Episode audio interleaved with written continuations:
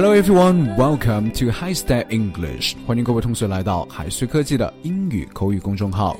那么今天呢，我们和各位同学一起来讨论一个非常有趣的话题：在公交上，那么到底是 in a bus 还是 on a bus 呢？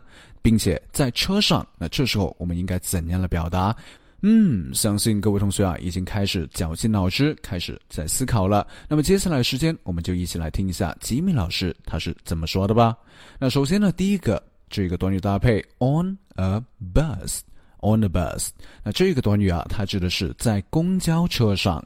在英语里面呢，和 on 这个介词相搭配的这个交通工具呢，通常就是这个空间非常的广阔，适用于乘客在里面有较大的这个走动范围的这样的一个交通工具。你比如说公交，对吧？就非常的大这个空间，所以呢叫做 on a bus，on a bus，或者是 on the bus 啊，在这个公交上。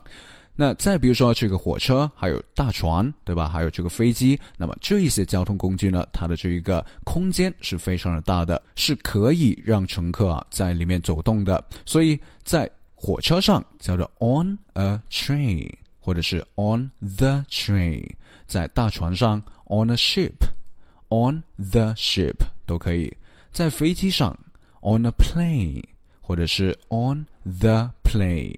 All right。好，我们来把这几个短语搭配，分别来造几个句子。那第一个句子，他说：She lost her wallet and laptop on the train yesterday. She lost her wallet and laptop on the train yesterday. 好，she lost lost 这个单词呢，就是 lose，l o s e，丢掉、丢失这个单词的一个过去式。那么她丢掉什么呢？Her wallet and laptop。Her wallet wallet 这个单词呢，就是这个钱包，对吧？那么 laptop laptop 这个单词就是手提电脑。那么在哪里丢失的呢？On the train。哎，这个火车因为它的这个空间很大，所以呢，我们用 on 这个介词。没有错吧？所以 on the train yesterday，昨天在这个火车上弄丢了 her wallet and laptop。哦，what a pity。那第二个呢，叫做 I fell asleep on the bus and missed my stop。I fell asleep on the bus and missed my stop。 我在公交车上啊睡着了，I fell asleep。fell asleep 就是睡着了，OK？当然这里面的 fell 就是 fall，f a l l 这个单词的过去式。I fell asleep on the bus，在这个公交车上，然后怎么样？And missed my stop，然后错过了这个站了，对吧？睡过站了。好，最后这一句他说，They are eating their breakfast on the plane。 They're eating their breakfast on the plane.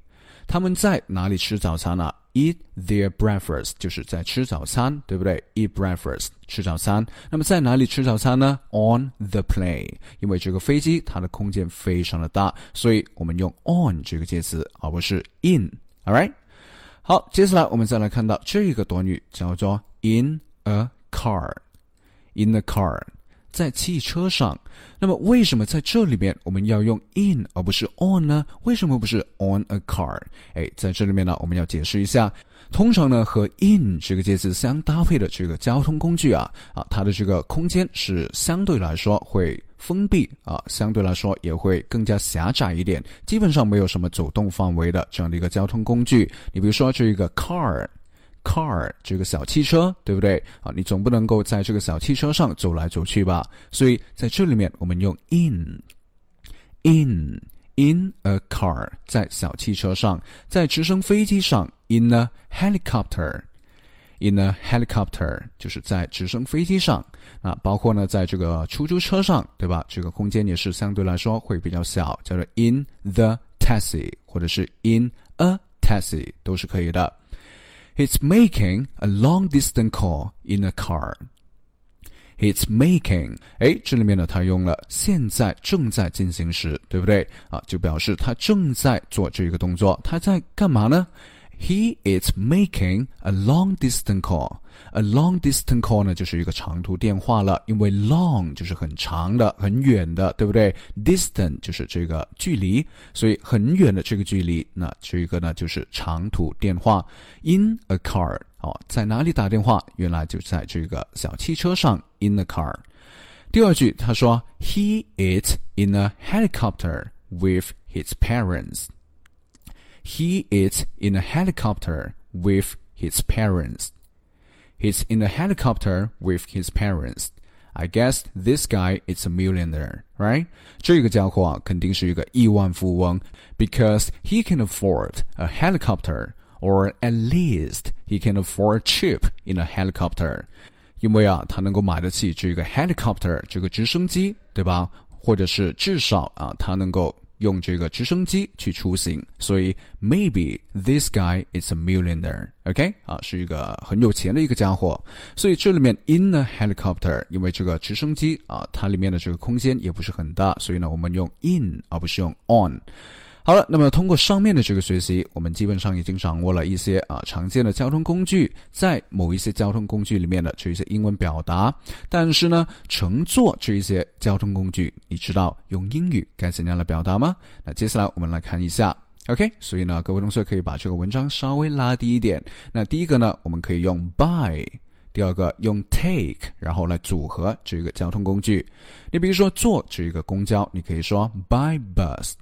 by bus，也可以说 take the bus。OK，那么类似下来的话呢，你比如说坐这个出租车，啊，坐这个汽车，坐飞机，坐火车，坐地铁等等等等，我们都可以这样来表达。OK，我们一个一个来，by taxi，by taxi，take a taxi，take a taxi，by car，by car，take a car，take a car。 by plane, by plane, take a plane, take a plane, by train, by train, take a train, take a train, by subway, by subway, by underground, by underground, take the subway, take the subway. OK，那后面的话骑自行车。 By bike, by bike，或者是 ride bike 啊，这里面呢就不要用 take，OK，、因为这个自行车的话呢是要我们自己去发力的，对吧？而不是有这个机动的这样的一个机器去帮助我们发力，所以用 ride 就表示骑行。On foot 步行，board the plane，board the plane 登机，board the ship，board the ship 上船。I will go to Japan by plane. I will go to Japan by plane. 我打算坐飞机去日本。Amy suggested me take the subway. Amy suggested me take the subway.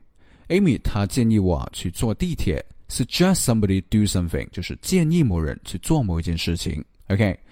好，那么接下来我们再来看一下一些拓展的表达啊。当然，这里面呢就是关于一些交通场景里面的一些单词。第一个呢就是售票员。当我们上到这个公交之后啊，我们要去买票，跟谁买票呢？就是跟这个 conductor，conductor 售票员来进行买票。第二个关于飞机的表达，客机 passenger aircraft，passenger aircraft，waiting room。waiting room 候车室，traffic jam traffic jam 堵车，truck truck 卡车，jeep jeep 吉普车或者是越野车，which is my favorite car。OK，吉普车呢也是啊、呃、老师本人最喜欢的这样的一个车型。 Okay, so that is pretty much about today's class, and I would like you to complete the sentence for me. Can you do that? He left his mobile phone, blah blah blah, the bus. He left his mobile phone, blah blah blah, the bus. 好，那这一个句子里面，我们应该填写 in 这个介词还是 on 这个介词呢？各位同学，leave your comment below and let us know. Alright, so thanks for listening and see you next time. 下一期的节目不见不散，拜拜。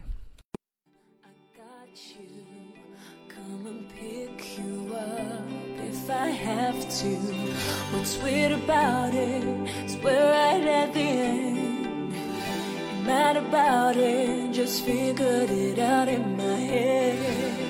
I'm proud to say I got you.